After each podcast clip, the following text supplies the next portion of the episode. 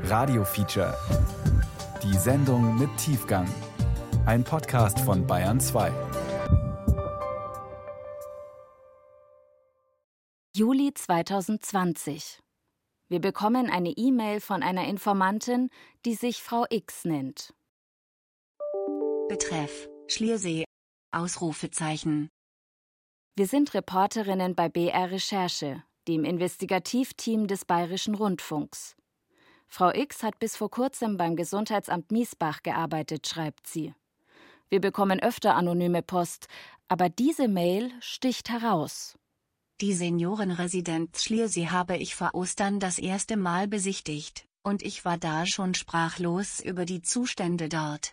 In diesem Heim ist etwas massiv nicht in Ordnung. Mit dieser Mail beginnt eine monatelange intensive Recherche zu einem Kriminalfall, der uns immer wieder überraschen und erschüttern wird. Es bestand im hohen Maß Gefahr für Leib und Leben der Bewohner. Eine Recherche, die weit darüber hinausgeht, was man sonst oft über Pflegenotstand in Deutschland hört. Es wird um rätselhafte Todesfälle gehen, um unterernährte und fast verdurstete Senioren. Ich verlasse mich darauf, dass Sie meine Informationen vertraulich behandeln. Sie erreichen mich zunächst über diese Mailadresse. Ich gehe davon aus, dass Sie Fragen haben werden. Mit freundlichen Grüßen. XXX. Das Horrorheim. Ein Feature über profitorientierte Pflege auf Kosten der Betroffenen.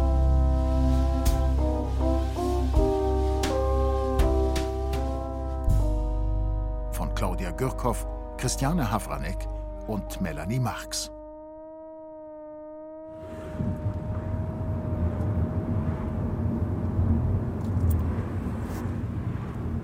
Wir sind unterwegs zu Frau X. Von München aus fahren wir Richtung Süden, Richtung Alpen, bayerische Bilderbuchlandschaft, mittendrin der Schliersee.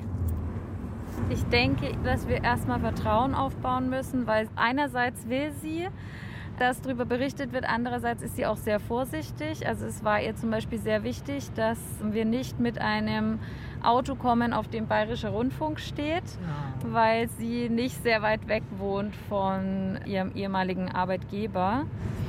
Ja, vor allen Dingen sind wir hier jetzt schon auf dem Land. Ja, da wirst du ja beobachtet, da wird alles ganz genau bemerkt. Bin ich echt gespannt.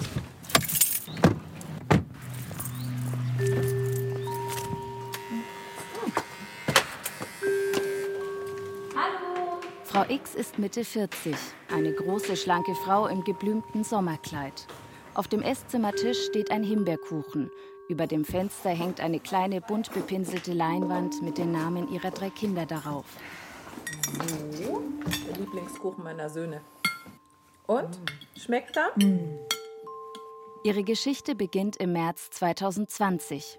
Zu diesem Zeitpunkt breitet sich das Coronavirus im Landkreis Miesbach aus für das Gesundheitsamt organisiert Frau X Corona-Tests in Altenpflegeheimen und trennt dort die Kranken von den Gesunden. Die meisten Einrichtungen bekommen die Situation wieder in den Griff. Nur ein Heim ist, so nennt sie es, beratungsresistent. Die Seniorenresidenz Schliersee, ein Haus mit rund 130 Plätzen. Und als ich dann so richtig mal das ganze Heim gesehen habe und auch die Bewohner dazu gesehen habe, die massiven Pflegefehler, massiv. Hygiene, Sauberkeit, eigentlich alles. Es ist für mich einfach nicht nachvollziehbar, wie so etwas in Deutschland überhaupt existieren darf. Ich bin wirklich bis heute und sieben Wochen Bilder, äh, die reichen mir bis zum St. Nimmerleinstag, was ich da gesehen habe. Ich kann das nicht nachvollziehen. Und das in einer der reichsten Gegenden Deutschlands.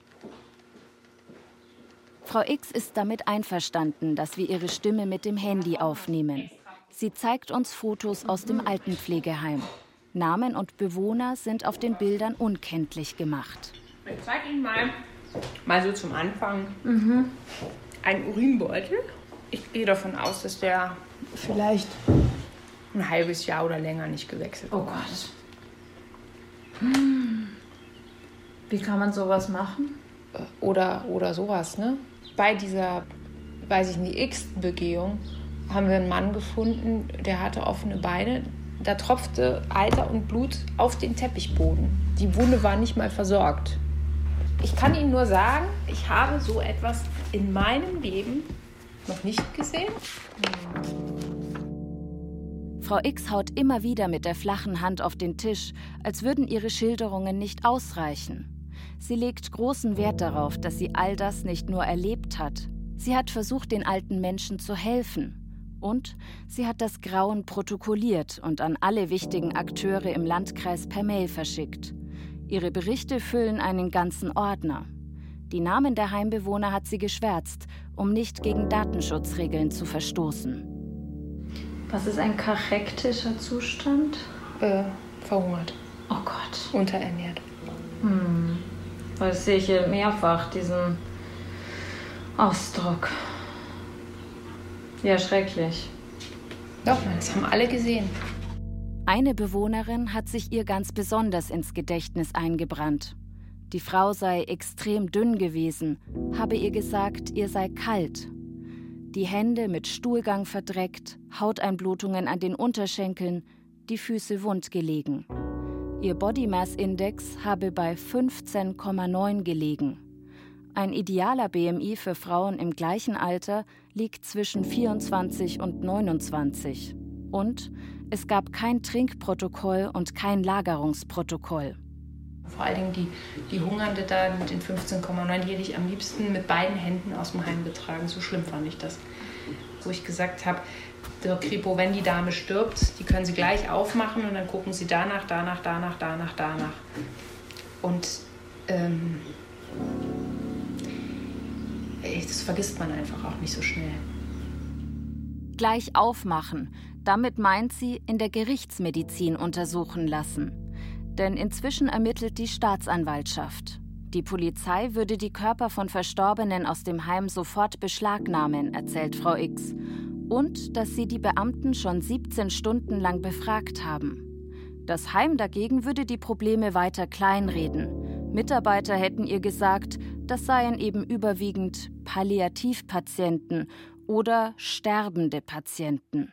Also, äh, vereiern kann ich mich selber. Ich kenne Palliativ. Ich habe zehn Jahre in der Palliativmedizin gearbeitet. Palliativ heißt nicht, die Leute verhungern, verdursten, sterben, verdrecken, haben Wunden. Das heißt es nicht. Mhm. Und das, also, wo sind wir denn? Da denke ich scharf drüber nach. Woran liegt es denn, dass da wirklich nichts passiert ist? Warum?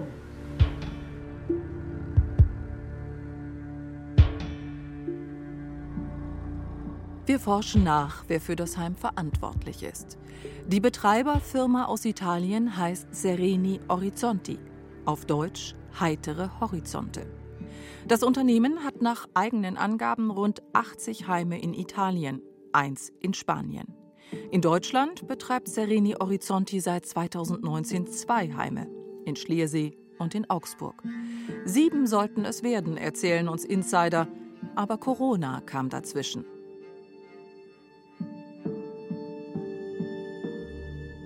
Corona erschwert auch unsere Recherchen. Wir Reporterinnen sehen uns wegen der Pandemie nur noch selten im Büro. Also schicken wir uns immer wieder Sprachnachrichten. Hi, Christiane, grüß dich. Du, ich glaube, ich bin da auf was Krasses gestoßen. Ähm, gegründet wurde dieses Unternehmen Sereni Orizzonti von Massimo Blasoni und der saß für die Forza Italia für, im Regionalparlament von Friaul und der ist ein politischer Ziehsohn von Berlusconi. Der ist auch deswegen total spannend, weil der in Untersuchungshaft saß wegen Sereni Orizzonti im Gefängnis.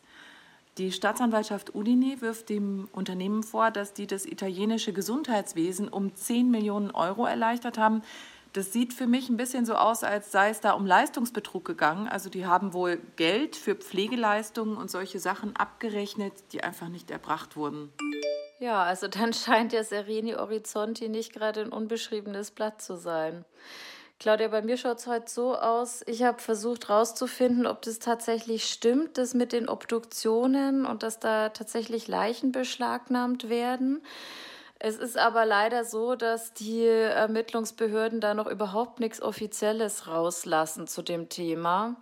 Das Einzige, was ich jetzt schon offiziell gekriegt habe, schriftlich, ist, dass sich die Ermittlungen gegen die ehemalige Heimleiterin richten von der Seniorenresidenz und zwar wegen vorsätzlicher Körperverletzung und Misshandlung von Schutzbefohlenen. Wir wollen uns einen eigenen Eindruck von der Seniorenresidenz Schliersee machen. Nach einigen Anrufen gelingt es uns, einen Termin auszumachen.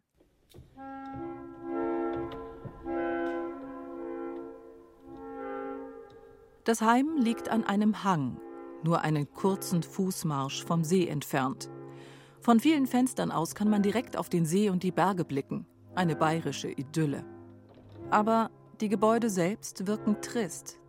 Die Wände sind an vielen Stellen verdreckt, die meisten Blumenkästen sind leer. An der Eingangstür sitzen Bewohner und rauchen. Als wir grüßen, grüßen sie nicht zurück.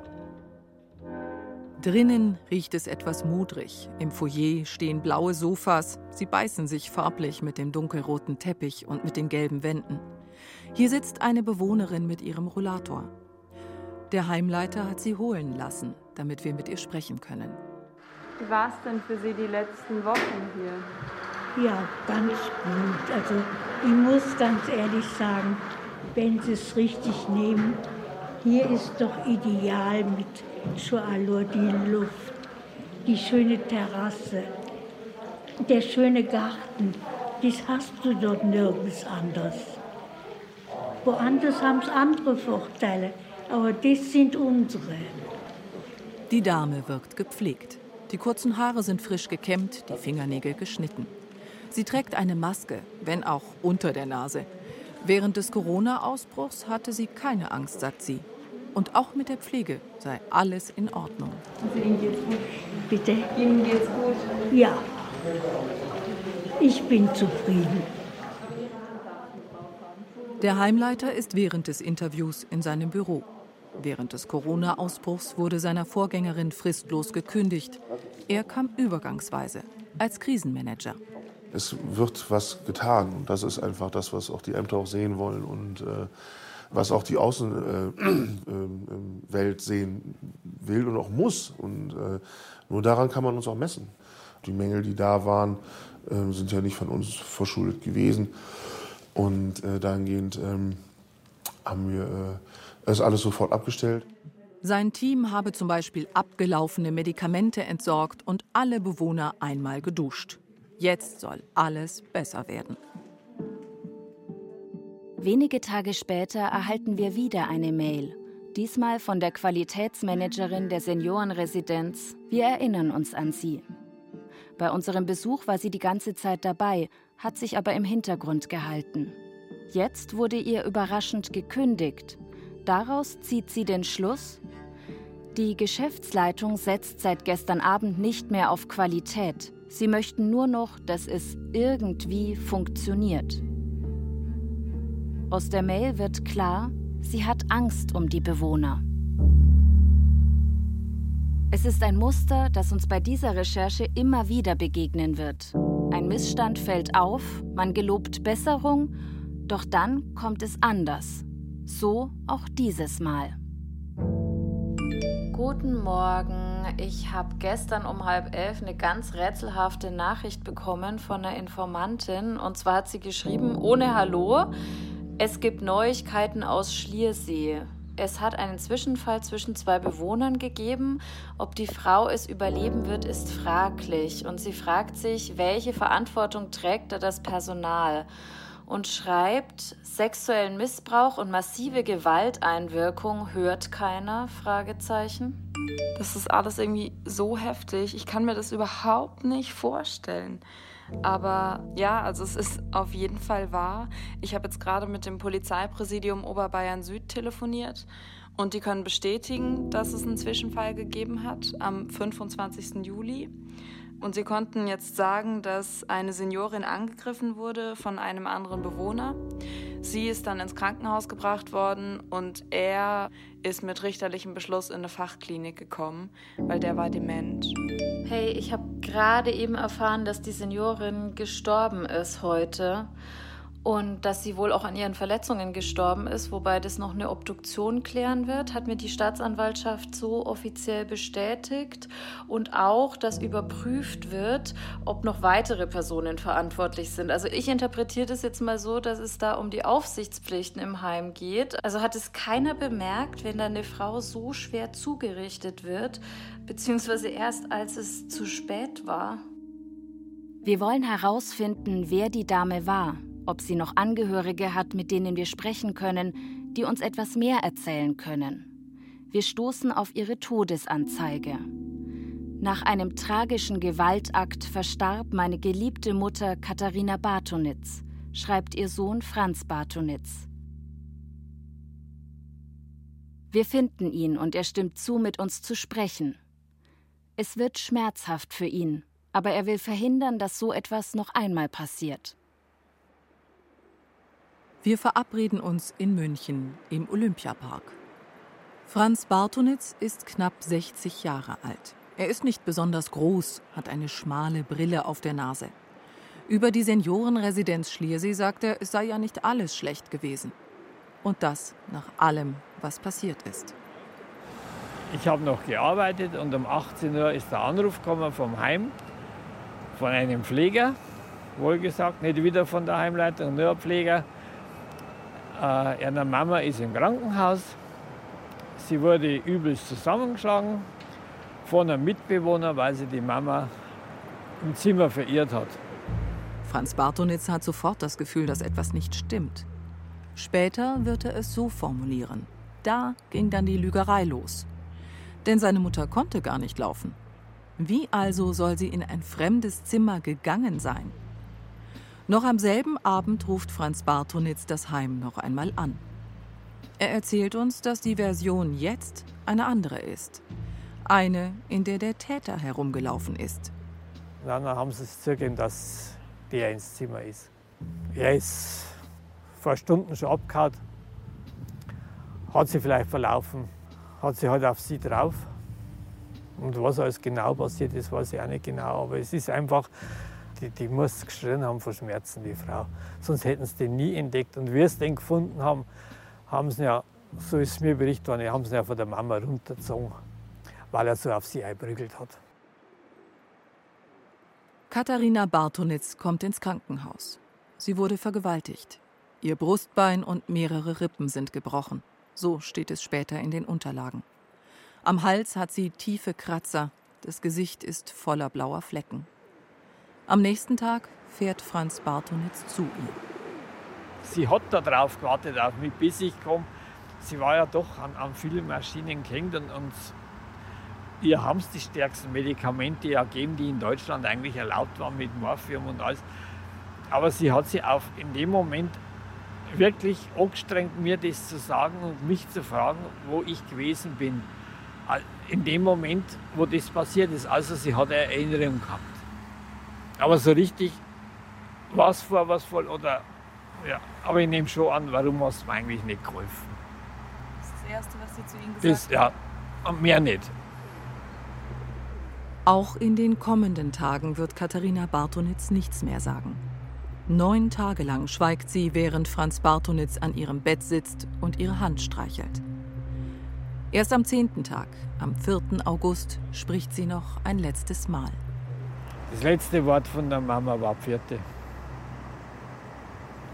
Da bin ich um halb sechs dann gegangen am Dienstag und habe gesagt, ich komme morgen wieder, ich fahre jetzt mit dem Zug wieder heim und morgen komme ich nach der Arbeit. Sie hat mich angeschaut und habe gesagt, vierte und das war das letzte Wort. Franz Bartonitz arbeitet als Kellner. Er hat nur ein kleines Gehalt. Aber er wollte das Beste für seine Mutter. Jahrelang hat er sie jede Woche besucht, manchmal auch nach einer langen Schicht. Ich habe mir am Anfang schon Vorwürfe gemacht, weil ich habe es ja verlegt am Schließen. Ich wollte eigentlich, dass das schön hat. Ich weiß heute noch nicht, wie ich damit umgehe, weil es ist ja von der Heimleitung gar nichts gekommen. Es sind schon über drei Monate her. Das verstehe ich. Das sind ja auch Menschen. Später wird der aktuelle Heimleiter sagen, er habe selbstverständlich kondoliert. Noch scheut sich Franz Bartonitz, das Heim noch einmal zu besuchen. In den kommenden Monaten fährt er oft auf der A8 von München in Richtung Berge, vorbei an der Ausfahrt Schliersee. Doch einmal wird er diese Ausfahrt noch nehmen und mit uns zum Seniorenheim fahren.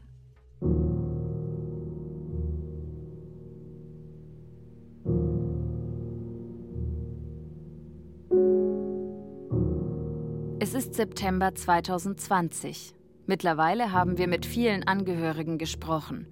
Manche berichten, dass es schon vor zehn Jahren Missstände gab. Eine Tochter erzählt, dass ihre 80-jährige Mutter im eigenen Erbrochenen lag und keiner habe sich darum gekümmert. Eine Ehefrau sagt, dass ihrem Mann Schweinefraß vorgesetzt wurde, Käse und Wurst, die sich hochgerollt haben. Sie nennt die Seniorenresidenz ein Horrorhaus. Ein Ex-Bewohner sagt, er fühlte sich als Insasse, wie in einem Gefängnis. Im Auto tauschen wir uns über all das aus. Ja, oder ich meine, denk an den, an den Herrn im Rollstuhl, der geklingelt und geklingelt hat und nachts ist keiner gekommen. Und, und er sagt, ja Leute, wo wart ihr denn? Ich habe meine Medikamente nicht bekommen, die ich dringend brauchte in der Nacht. Ja, wir haben die Klingel ausgeschaltet. Ja, warum denn? Ja, wir wollten auch mal unsere Ruhe haben. Und echt, also manchmal abends diese Gespräche mit diesen Hinterbliebenen oder Angehörigen, oder den wenigen, die, die selbst noch klar genug sind, darüber reden zu können, was sie dort erlebt haben. Du denkst ja, das ist wie in einem Horrorfilm. Also mir ist da manchmal richtig schlecht geworden. Ich weiß nicht, wie ging es denn dir damit? Ja, absolut. Dass dann die Menschen, die da drin sind und sich noch artikulieren können, dass die dann sagen, hol mich hier raus. Ja, überleg dir, du bist glasklar und lebst in diesem Heim. Also da kriege ich, guck mal hier, kriege ich Gänsehaut. Ja. Was uns schwerfällt zu verstehen, warum bleibt ein solches Pflegeheim offen, trotz einer Pflege, die uns menschenunwürdig vorkommt, trotz langer Mängellisten, in denen es um verwahrloste Menschen geht, um Schimmel, Schmutz und vergammeltes Essen. Kommen Sie rein, kommen Sie rein. Frau X, unsere Informantin vom Anfang, die beim Gesundheitsamt Miesbach gearbeitet hat, wirkt diesmal nicht mehr so vorsichtig wie beim ersten Treffen. Mittlerweile möchte sie auf jeden Fall in unserer Berichterstattung vorkommen. Allerdings lieber ohne Namen, denn schließlich wohnt sie nach wie vor in der Gegend. Noch immer verteidigt sie sich fast vor sich selbst, dass sie sich an uns gewandt hat. Mehrmals betont sie, Sie mache das nicht aus persönlichem Hass.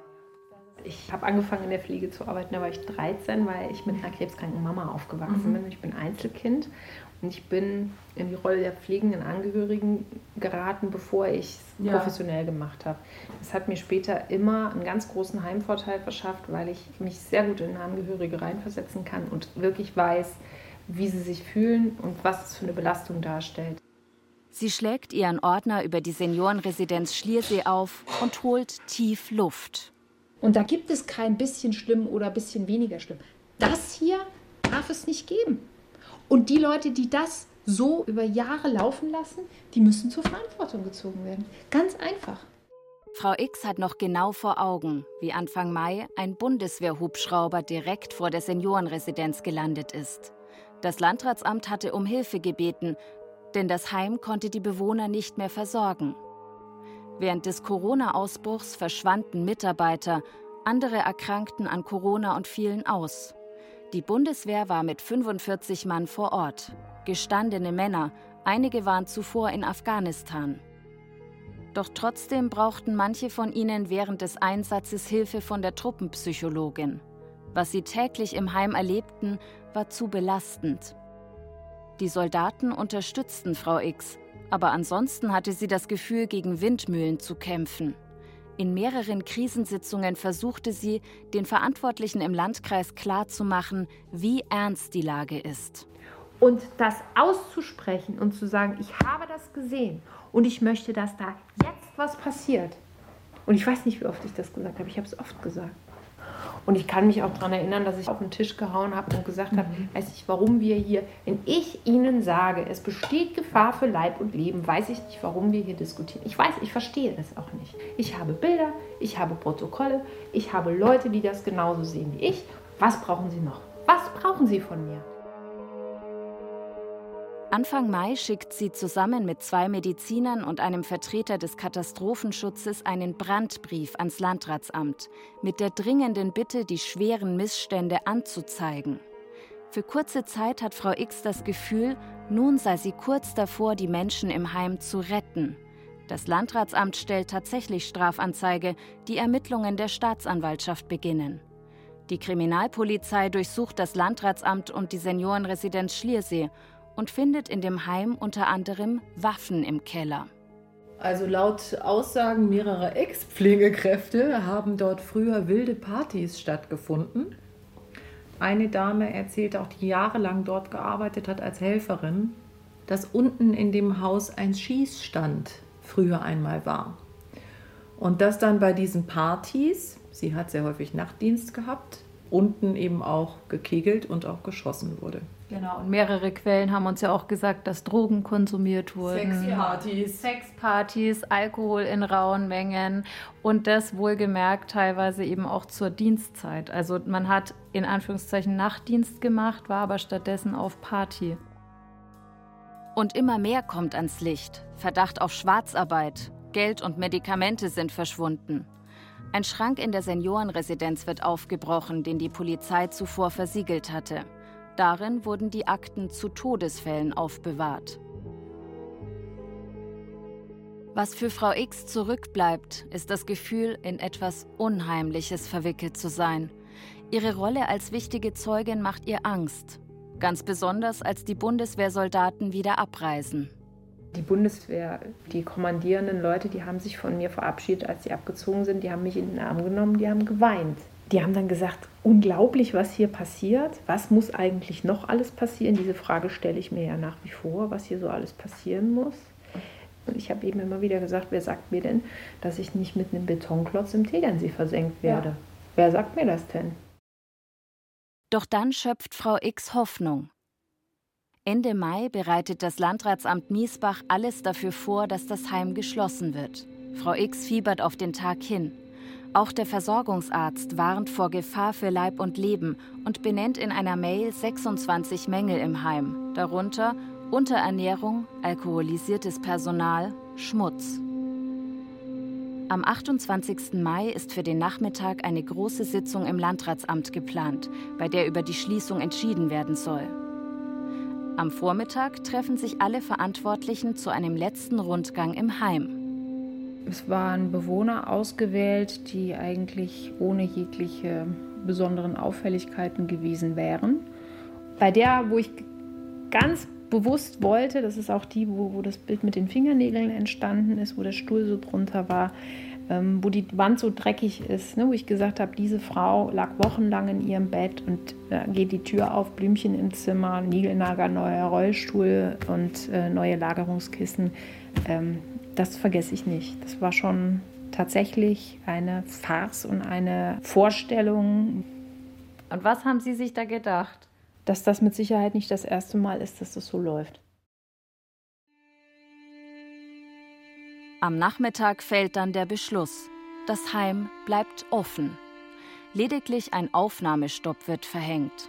Und das Landratsamt schreibt in einer Pressemitteilung, bei dem Rundgang seien keine gravierenden Mängel festgestellt worden.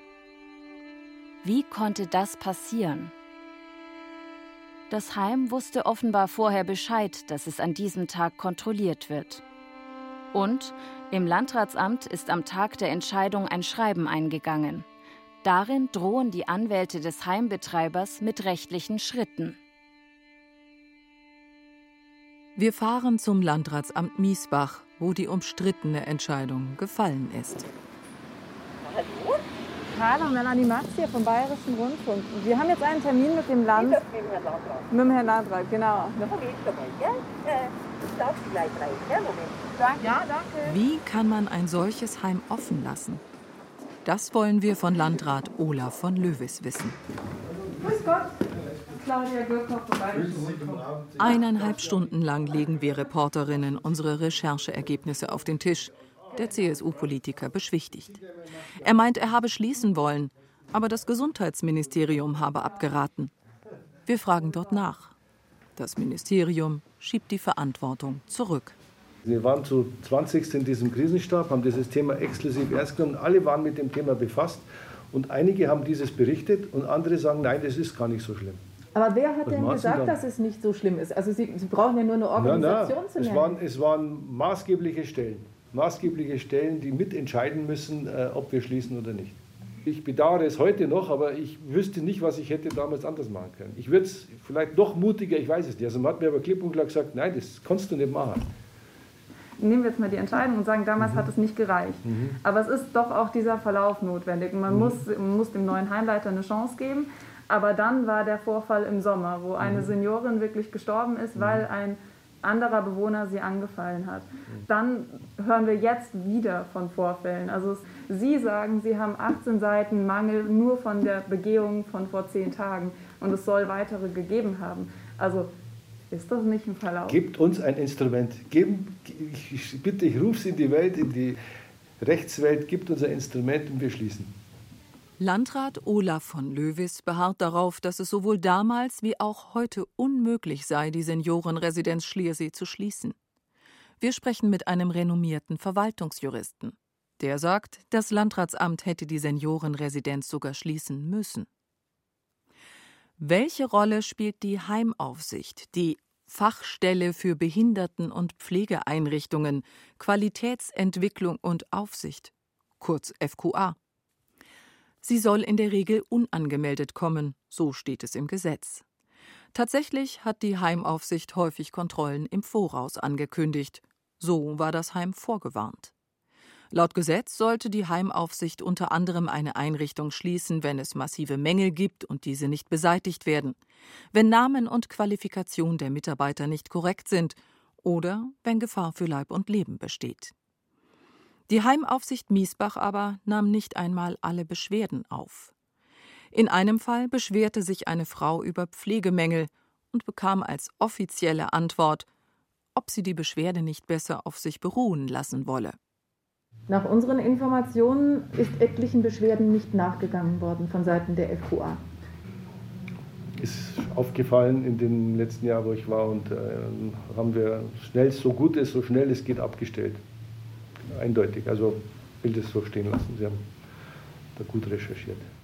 Die jüngste Mängelliste der Heimaufsicht füllt 18 Seiten. Die Geschichte wiederholt sich.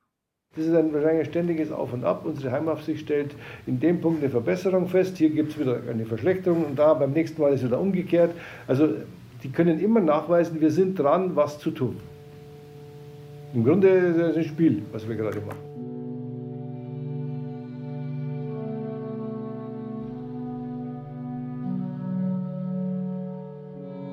Ein Bewohner, der dieses Spiel überlebt hat, ist Jakob Kofler. August 2020.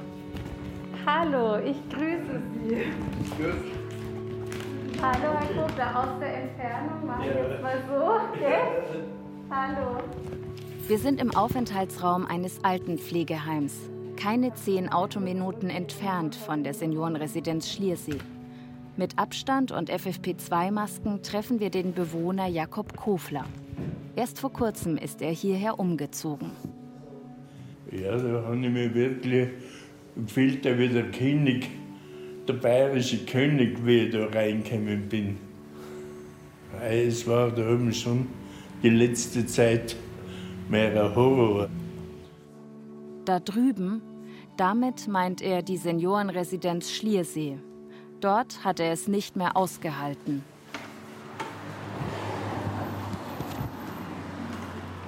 Jakob Kofler ist 75 Jahre, trägt ein blau-weiß kariertes, frisch gebügeltes Hemd und hat große, kräftige Hände, denen man ansieht, dass er sein Leben lang in der Landwirtschaft gearbeitet hat. Er erinnert sich noch gut an die Zustände in der Seniorenresidenz Schliersee. Die Bewohner hätten um jede Hilfe betteln müssen. So drückt er es aus. Die hast ja schon 100 Meter weit gerochen, Urin und das, als, der, der ist ein Rollstuhl drin, der kann sich da nicht mehr helfen, der Mann. Und dann müssen die stundenlang in, in, in einem Ding da drin sitzen und, und werden nicht sauber gemacht. Und die haben mir so leid getan. Weil wenn du siehst, der Mensch schaut dich an und also quasi, was soll ich machen? Wenn die was gesagt hätten, dann hat es geheißen, du, wenn du nicht parierst, dann machen wir gar nichts an dir. Die sind ja direkt auf die angewiesen. Jakob Kofler hat sich erst getraut, ein Interview zu geben, als er nicht mehr in der Seniorenresidenz gewohnt hat. Er betont immer wieder, wie froh er sei, dass er im Oberstübchen noch fit sei. Er braucht zwar einen Urinbeutel, kann ihn aber selbst leeren und auswechseln.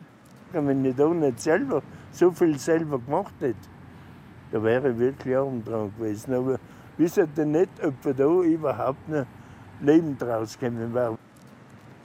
Nur um die Einstichstelle am Bauch und um den Verband muss sich das Pflegepersonal kümmern. Dreimal die Woche. Eigentlich. Na, es wird so gewesen, da hat die eine gesagt, ja, ich, ich kann das nicht machen, ich sage es meiner Kollegin. Na, habe ich Mittag gesagt, ja, was ist jetzt mit dem Verband machen? Ja, die andere Kollegin, die, die ist schon nach Hause gegangen. Ich sage es der anderen und da soll es hin und her gegangen. Und kommen nicht noch niemand. Ein paar Mal ist auch, dass in der Woche bloß einmal der Verband gewechselt worden ist. Da ist immer äh, Flüssigkeit, da wo der Schlauch reingeht, rauskommen. Und das hat auch geschmerzt und weht. Und dann habe ich gesagt, da müsste doch was. Ja, ja, hat es das ist ganz normal. Einen Tag später muss er mit dem Krankenwagen zum Urologen. Es hätte zu einer Blutvergiftung kommen können. Der Heimleiter wird uns später dazu schreiben, derartige Fälle seien ihm nicht bekannt. Jakob Kofler wollte im vergangenen Sommer aus der Seniorenresidenz nur noch raus, raus, raus. Wir fragen uns, wer ist verantwortlich für diese Zustände? Die Heimleitung oder Sereni Orizzonti? Wir fangen mit dem Pflegepersonal an. Ein Whistleblower schickt uns Personallisten zu, in einem Umschlag ohne Absender. Wir telefonieren uns durch. Eine Frau erzählt von Akkordarbeit in der Seniorenresidenz. Sie sei immer wie eine Rakete durchs Haus geschossen, sagt sie. Sie habe aber keine Chance gehabt, alle zu versorgen, weil einfach viel zu wenig Personal da war und einige Kollegen noch dazu kaum Deutsch konnten und gar nicht verstanden, was die Bewohner brauchten. Ist dann die Heimleitung verantwortlich? die nicht genügend qualifiziertes Personal eingestellt hat? Bei der Recherche hören wir immer wieder, dass Anweisungen von oben kamen, etwa wofür Geld ausgegeben werde und wofür nicht. Der Betreiber hat also den Alltag im Pflegeheim mitdiktiert. Aber ist er deswegen verantwortlich? Das deutsche Strafrecht sagt dazu in der Regel Nein. Organisationsverantwortliche, so der Begriff, sind meist nicht haftbar. Ermittler müssen nachweisen, dass Pflegekraft X Heimbewohner Y am Tag Z Schaden zugefügt hat und dass Bewohner Y an diesem Schaden gestorben ist. Egal wer die Verantwortung trägt, die Folgen tragen immer die Bewohner. bei dem Schild geht's links. Na, die nächste. Ja, ja. Unterleiten. Wir sind mit Franz Bartonitz auf dem Weg zur Seniorenresidenz Schliersee. Der Übergriff auf seine Mutter ist inzwischen sechs Monate her. Doch noch immer hat er kein Wort von der Heimleitung gehört. Weder eine Erklärung noch eine Entschuldigung.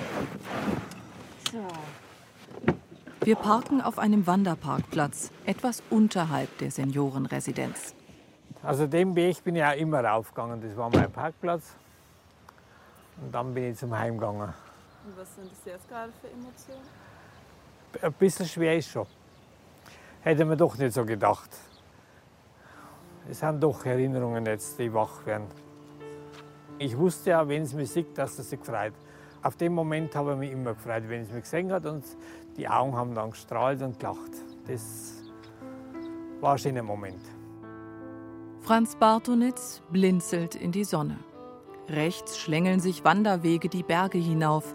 Links kommt man zur Seniorenresidenz. Das ist jetzt normalerweise der Haupteingang, aber ich glaube, wir gehen da ein Stück, da sieht man das Zimmer. Franz Bartonitz läuft voraus, den Hang hinauf, auf einem matschigen Weg außerhalb des Heimgeländes. Fast alle Jalousien der Seniorenresidenz sind geschlossen, Vorhänge vor die Fenster gezogen. Das war ihr Zimmer. Das letzte weiße hinten oben, was man jetzt da sieht das letzte Hint.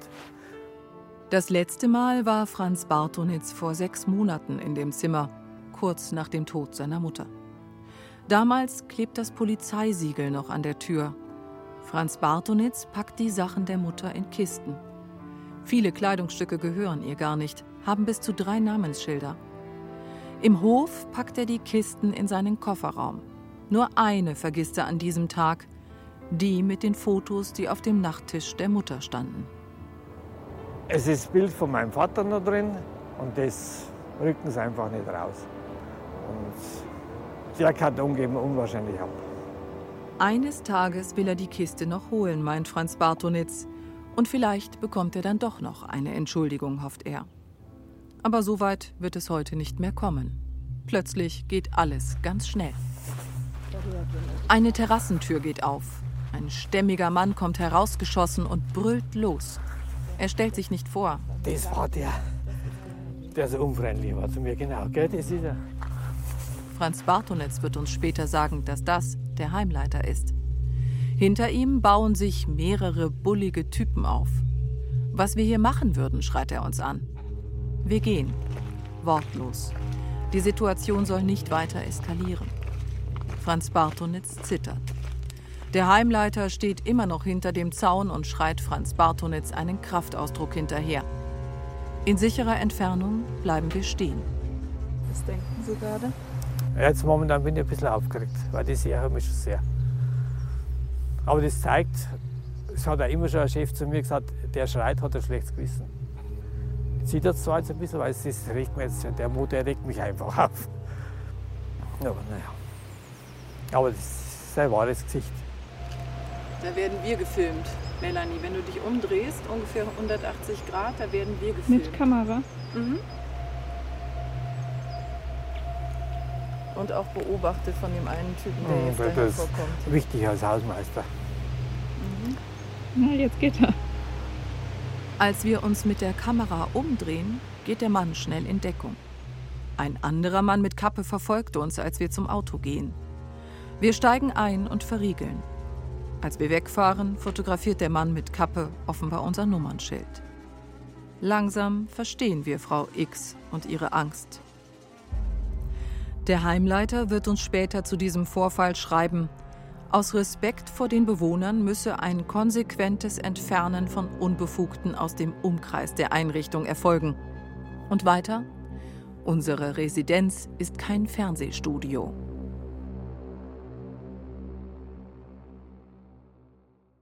Nach unseren Recherchen ermitteln in drei Ländern Staatsanwaltschaften zu Heimen von Sereni Orizzonti. In Deutschland, in Spanien und in Italien, wo der Mutterkonzern sitzt.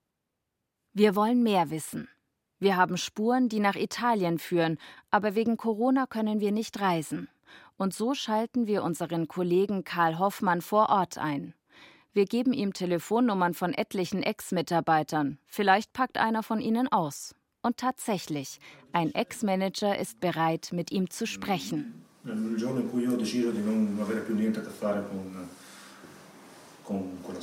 Ciro Bona war Manager in der deutschen Tochterfirma von Sereni Orizzonti und hatte bis zu seiner Kündigung im Juli 2020 die Heimleitung der Seniorenresidenz Schliersee unter sich. Er ist ein gestandener Familienvater mit Hornbrille und einem Kordjackett. Wenn Ciro Bona über Sereni Orizzonti redet, dann kann man sehen, wie es in ihm brodelt. Er wird rot im Gesicht. Dass der Konzern nach Deutschland kam, war eine strategische Entscheidung von Unternehmensgründer Massimo Blassoni. Er hat eine Analyse der europäischen Märkte erstellt und nach reiflicher Überlegung den gewählt, der am leichtesten angreifbar und am profitabelsten war. Das Ergebnis war Deutschland. Und da fing es an. Es ging vor allem um Gewinn, erzählt Ciro Bona. In Deutschland gibt es schon jetzt viele alte Menschen, Pflegeheimplätze sind Mangelware und der Bedarf wird in den kommenden Jahren noch zunehmen.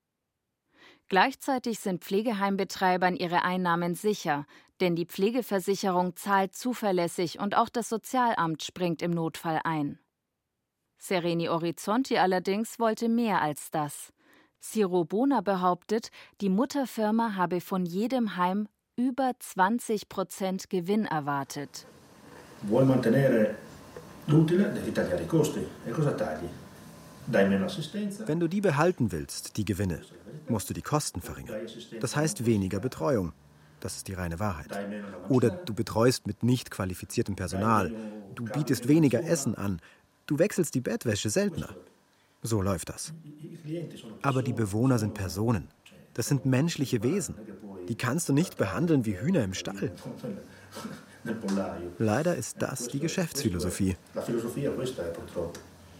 Sereni Orizzonti wird das später bestreiten. Doch Sirobona sagt, der Mutterkonzern habe ihn unter Druck gesetzt und schlussendlich sei er nicht verantwortlich gewesen. Er schwankt, redet sich heraus. Karl fragt ihn nach den Bewohnern. Haben Sie Personen kennengelernt, die darum gefleht haben, das Heim verlassen zu dürfen? Ja, die habe ich kennengelernt. Und ich muss sagen, es tut weh. Allein der Gedanke, das könnte dein Vater oder deine Mutter sein, das tut weh. Ehrlicherweise habe ich bei manchen Dingen so getan, als würde ich nichts mitbekommen.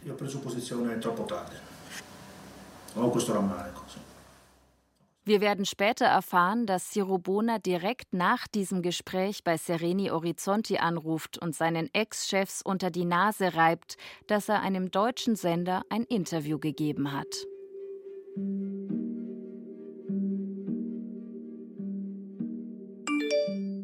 Hi, ich habe einige neue Infos von der Staatsanwaltschaft bekommen. Und zwar Ende Februar haben sie nochmal Hausdurchsuchungen gemacht in fünf Objekten, unter anderem im Landratsamt Miesbach.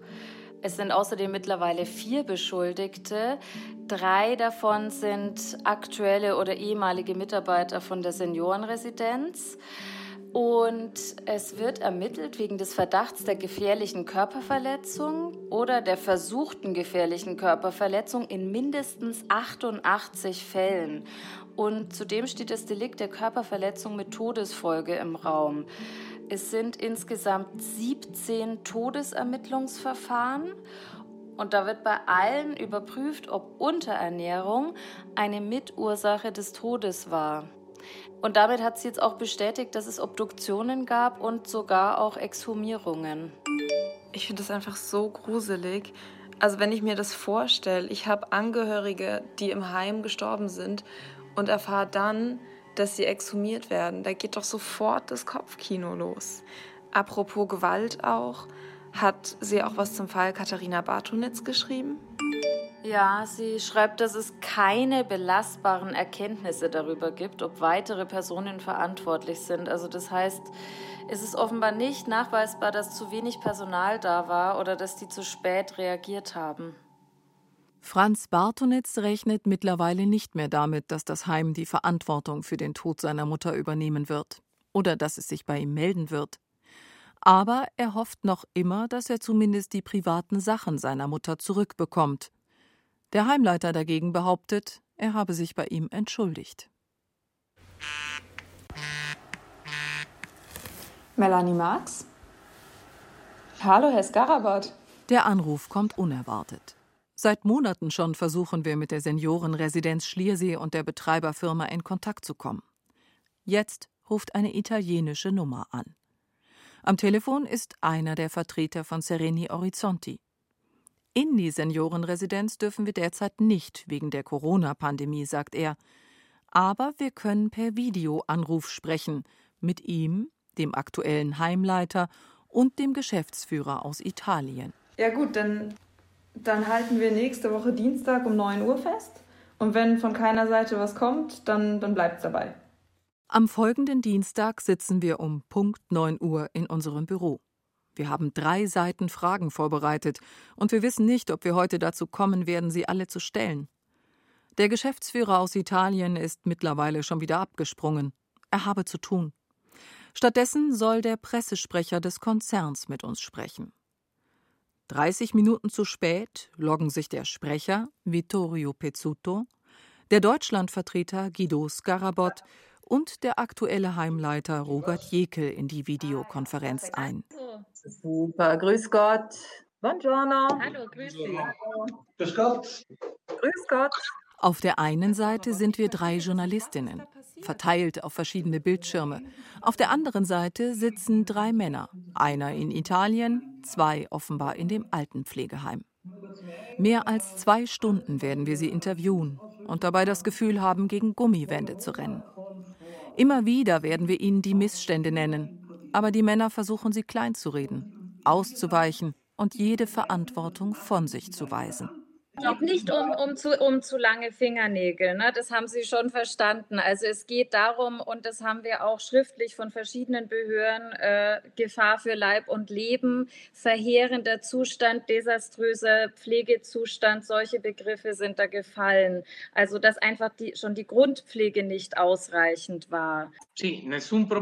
Ja, das ist kein Problem, wenn Sie das berichten. Es sollte aber daran erinnert werden, dass es einen neuen Heimleiter gibt und wir mit dem vorherigen nicht zufrieden waren. Also Sie sagen, das ist sozusagen die Schuld der ehemaligen Heimleiterin, dass es diese Zustände gab im Heim? Nein, das habe ich nicht gesagt. Ich habe gesagt, wir waren nicht zufrieden mit der Arbeit der Heimleiterin. Aber diese Art der Aktivität unterliegt in Italien sicherlich, und ich stelle mir vor, in Deutschland auch, einer sehr strengen Kontrolle. Und es ist eine Tatsache, dass die Einrichtung offen ist und Covid-frei. Es ist ein Zeichen dafür, dass wir alle Standards einhalten. Wir haben andere Informationen. Wir erinnern Sie an die 18-seitige Mängelliste des Landratsamtes vom Januar 2021.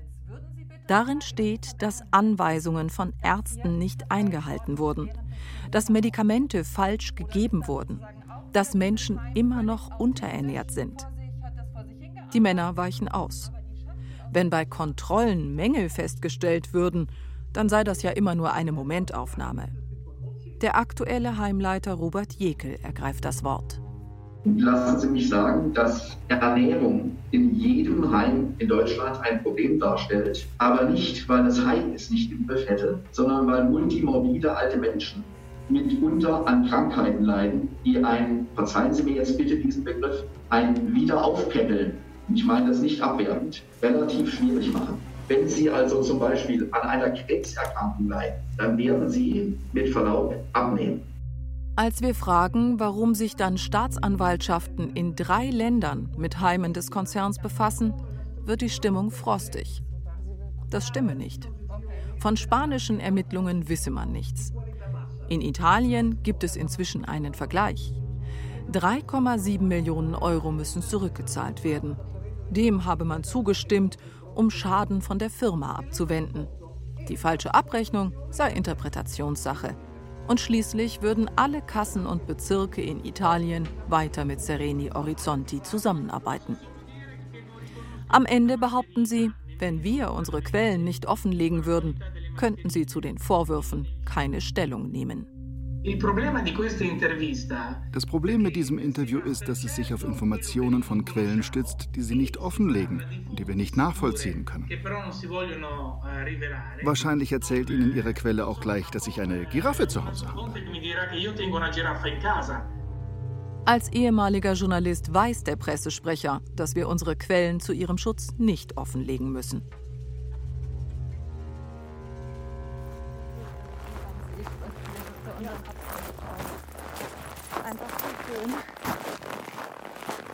Es ist ein kalter Wintertag. Wir besuchen noch einmal unsere Informantin Frau X. Diesmal bringen wir Kuchen mit. Frau X ist gut gelaunt, erzählt von ihrer neuen Arbeit als Pflegefachkraft auf einer Station für frühgeborene Babys. Dann reden wir über unser erstes Treffen im vergangenen Sommer, über ihre Wut, ihre Ohnmacht und die Frage, die sie im Gespräch damals immer wieder gestellt hat. Warum? Wie konnte es so weit kommen, dass Menschen elend vor sich hin vegetieren in einem Heim im schönen, reichen bayerischen Oberland? Äh, Bereicherung des Heims unter Inkaufnahme von menschlichem Leid. Mehr kann man dazu eigentlich nicht sagen. Ist so. Der Punkt ist der, vielleicht wollte einfach keiner so einen ja, Schandfleck zugeben. Jeder weiß es. Aber keiner tut was. Kann man sich halt im tollen Tegernseer Tal nicht leisten, sowas. Ja, Postkarten Bayern und dann das Horrorheim. Passt nicht zusammen. Ja. Frau X will, dass sich etwas verändert und deshalb traut sie sich jetzt auch, ihren echten Namen zu nennen. Andrea Würz. Frau Würz hat ein Ziel. So etwas wie das Leiden der Menschen in der Seniorenresidenz Schliersee darf es nicht mehr geben. Nirgendwo. Und sie hat konkrete Vorschläge, was man verbessern müsste. Sie sagt, es braucht eine bessere und unabhängigere Heimaufsicht, keine Anmeldung der Kontrollen, keine festen Teams über Jahre. Vielleicht, meint sie, muss es sogar eine überregionale Heimaufsicht geben, weg vom Landratsamt, raus aus dem Ort, damit die Beziehungen nicht zu eng werden. Ähnliche Forderungen hören wir auch von Pflegewissenschaftlern. Andrea Würz hofft immer noch, dass die Ermittlungen der Staatsanwaltschaft dazu führen, dass die Seniorenresidenz Schliersee geschlossen wird, dass die Verantwortlichen vor Gericht müssen. Aber das ist alles andere als sicher. Und jetzt mal angenommen, Sie würden jetzt den Anruf bekommen, vielleicht von der Kommissarin, mit der Sie zu tun haben. Es tut mir so leid, aber wir haben alles versucht, aber es wird keinen Prozess geben. Es wird, wird leider eingestellt werden. Wie, wie würden Sie da reagieren? Hm. Ganz spontan fällt mir da nicht viel dazu ein. Ich würde vielleicht eher an die vielen Bilder denken, die ich so mitgenommen habe, auch aus Schliersee und die vielen Bewohner, die ich gesehen habe, die ich finde nach wie vor unter erbärmlichen Zuständen haben leben müssen. Ich hatte leider keine Bundeswehrpsychologen, die mir geholfen haben, das zu vergessen oder das zumindest anders zu sortieren. Und ich denke, es würde mich äh, weiterhin eine sehr, sehr lange Zeit beschäftigen und lässt äh, mein Vertrauen in den Rechtsstaat schwinden. Die Staatsanwaltschaft München II ermittelt immer noch. Ob es zu einem Prozess kommt und jemand verurteilt wird, ist derzeit noch unklar. Bis dahin gilt die Unschuldsvermutung.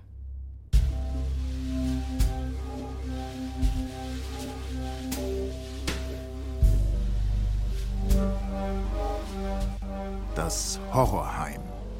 Ein Feature über profitorientierte Pflege auf Kosten der Betroffenen. Von Claudia Gürkow, Christiane Havranek und Melanie Marx.